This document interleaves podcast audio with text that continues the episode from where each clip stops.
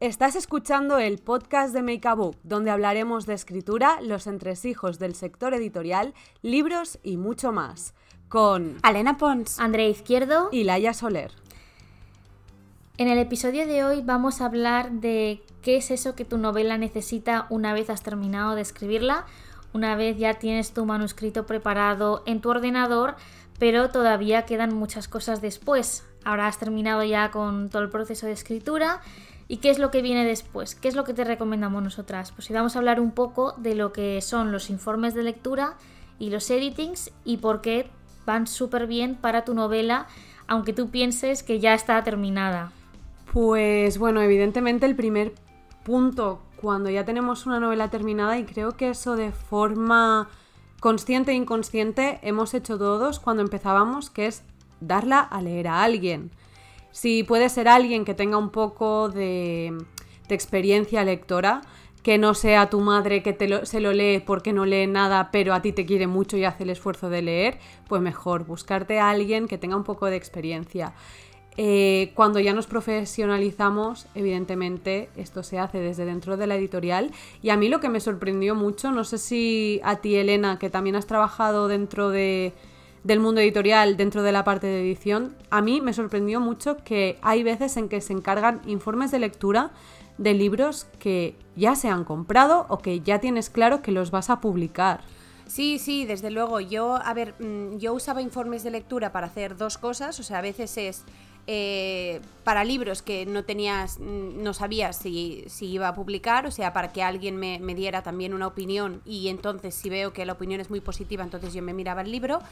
O, por otro lado, por lo que dices tú, a veces necesitas una, segunda opinión también eh, como editor para ver cómo lo ve otra persona. Los informes de lectura son súper necesarios y son muy buenos para los, mm, para los autores que están empezando porque te dan lo que decías, ¿no? Un punto de vista externo y no es simplemente en plan me ha gustado esto y no me ha gustado esto, sino cosas en plan de estructura, cosas de texto y tal que tú como autor cuando llevas tanto tiempo trabajando en un texto eh, es que ya no ves, ¿no, Andrea?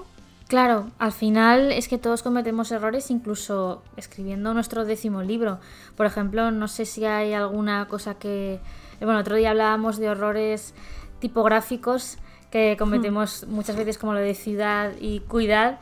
Y a mí una cosa que me pasa mucho a nivel de estructura o bueno, en general a la hora de escribir la novela es que muchas veces no veo errores del estilo lo que sabe el lector y lo que sabe un personaje. Y muchas veces cuando me hacen un informe de lectura de mis libros o me hacen un editing, me suelen marcar estas cosas, en plan, Andrea, esto, este personaje no lo sabía. Y eso, menos mal que existen pues, este tipo de recursos, porque si no, la verdad es que yo caería en estas cosas muchas veces. Y normalmente el informe de lectura es como ese primer paso, es eh, más general, al final es una lectura un poco más relajada que normalmente el lector profesional hará en su casa, en el sofá, eh, cómodo, quizás tomando notas, pero no marcando el texto de aquí hay un pequeñito error. Eso se hace en el editing y ese creo que es un proceso que a lo mejor soy muy friki, pero a mí es que me encanta. O sea, porque sí. yo me quedo además muy tranquila si veo que todo está correcto. Lo que tú decías antes, Andrea, de que cometemos errores, siempre, en todas las novelas. Decidme, por favor, cuántas veces os ha pasado lo de que os marquen, oye, que este personaje has dicho que se ha levantado y vuelve a estar sentado. Esto me ha pasado de veces, de gente que se levanta y debería estar sentada y al revés, porque no te fijas, y es lo que decía Elena, que es que tienes tan metido el texto en la cabeza y estás preocupado tal vez por buscar los errores evidentes, ese cuidad en lugar de ciudad, que las cosas que son evidentísimas para cualquier persona, tú no las ves. Directamente, te has vuelto tonto. Me pasó eh, con hielo y plata eh, que vi un error enorme en galeradas, o sea, galeradas ya que es la última, o sea, ya en la maquetación era la última corrección, la última lectura, y es que a un personaje le había puesto con... claro, el, el, libro tardé dos años y medio en escribirlo, entonces claro, pues a un personaje, que es bastante secundario, es el novio de Julia, le cambié el nombre.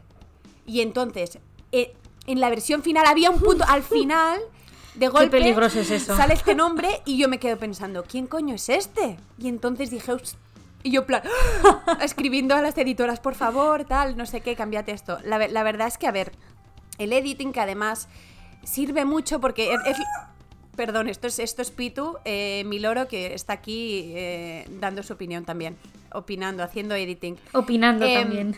También es súper importante, especialmente por lo que dice Andrea, porque claro, muchas veces como autores nos pasan dos cosas. Como somos los únicos que tenemos toda la información, nos pasa en el texto que o explicamos muy poco, porque para nosotros es obvio, porque, o sea, es- especialmente en fantasía pasa mucho, porque es en plan, para ti es súper obvio y se entiende. O es al revés, o explicamos en exceso. Por eso va muy bien tener una persona de editing que te diga, no tienes que explicarlo tanto, o esto tienes que explicarlo más, o esto no lo entiendo. O sea, que, que y, y- y que no es en absoluto, creo que, que, que es un fallo, que hay ciertos autores, especialmente con poca experiencia, que creen que igual es como indigno o que significa que está mal si les tienen que hacer editing. No, es parte del proceso y parte de, la evolución de tu obra y de cómo hacerla mejor. Yo, con todos mis editings que me han hecho, siento que he mejorado. Sí, de hecho, esa sería un poco no la diferencia así a grandes rasgos entre el informe y el editing, que el informe es un poco más general y luego en el editing vas mm, a lo concreto. De hecho, hablabas del tema de gente que igual pues le sienta mal, que le señalen alguna cosa. A mí la verdad es que cuando yo recibo mis novelas, después de que me hagan el editing, espero que tengan muchas cosas marcadas, porque eso significa que seguramente la, han mirado muy profundamente. Eh, porque nadie es perfecto. Yo he escrito ocho, no, bueno, he publicado ocho libros, estoy escribiendo ahora el noveno y sé que voy a seguir cometiendo errores como el primer día. Y la verdad es que es un alivio que alguien desde fuera coja tu texto y diga, a ver Andrea, aquí esto mm, demasiado rollo. Luego, por ejemplo, has dicho en el capítulo 1 que estás alérgica a no sé qué y ahora aquí se está comiendo un plato de esto. Eh, por favor, un poco de coherencia. Claro, muchas veces yo creo que nos dejamos llevar por la pasión y por la emoción en la escritura y en las descripciones, que luego a mí a veces me pasa que tengo que volver a la estantería, coger los libros y, y revisar alguna cosa que he escrito porque la he improvisado en el momento y luego digo, eh, a ver, que aquí no puede haber errores, que el lector luego es muy, muy atento. Yo os digo que igual que Alena tuvo un susto antes de publicar, o sea, cuando estaba en momento galeradas, eh, en Heima es hogar en islandés. Uno de los protagonistas, John, eh, o sea, Orri, perdón, se dice que es hijo único. Pero la historia del libro básicamente es que están dando una vuelta por Islandia y van a ver, una de las paradas va a ser visitar al hermano de Orri, cuando se ha dicho Upsi. que son, eh, que son los dos protagonistas hijos únicos y que por eso son tan amiguis. Y cuando me lo dijeron fue un... ¡Ah! ¡Upsis! Y no sé si... No sé si se llegó a cambiar en segundas ediciones, o sea, en nuevas ediciones porque lo pedí, pero no sé si se hizo. Pero desde ese momento dije, ¿ves? Yo que me había leído 20 veces el libro, pero eso ya no lo lees porque tu cerebro da otras cosas. Mira, esto me acaba de recordar una cosa que a mí me pasó bastante similar y este es el problema de no apuntarte todo lo que escribes dejándote llevar por la emoción y es que, por ejemplo, en mi otra mitad, si no me equivoco, en una parte del libro, al principio de todo, digo que, le- que las protagonistas van a un colegio que es exclusivo de chicas. Y luego, como hacia el final, menciono de pasada que a este chico lo conocían porque era compañero de clase. Y como dos años después de que se publicara, vino una chica a a decírmelo morir. y yo, yo pensando, pues la verdad es que ni me acordaba ni de una cosa ni de otra. Ya. Sí, a ver, yo creo que sobre todo hay que quedarse con esto. Sí que es verdad que escribir es un trabajo solitario, pero hacer, un libro es un trabajo colectivo. Porque, o sea, por mucho que tú, seas el autor, habrá más gente, habrá el diseñador de cubierta, estará el editor, estarán los correctores, y eso no quita tu trabajo, no quita nada, lo hace mejor. Y yo creo que es incluso mejor y más bonito, descubres más cosas.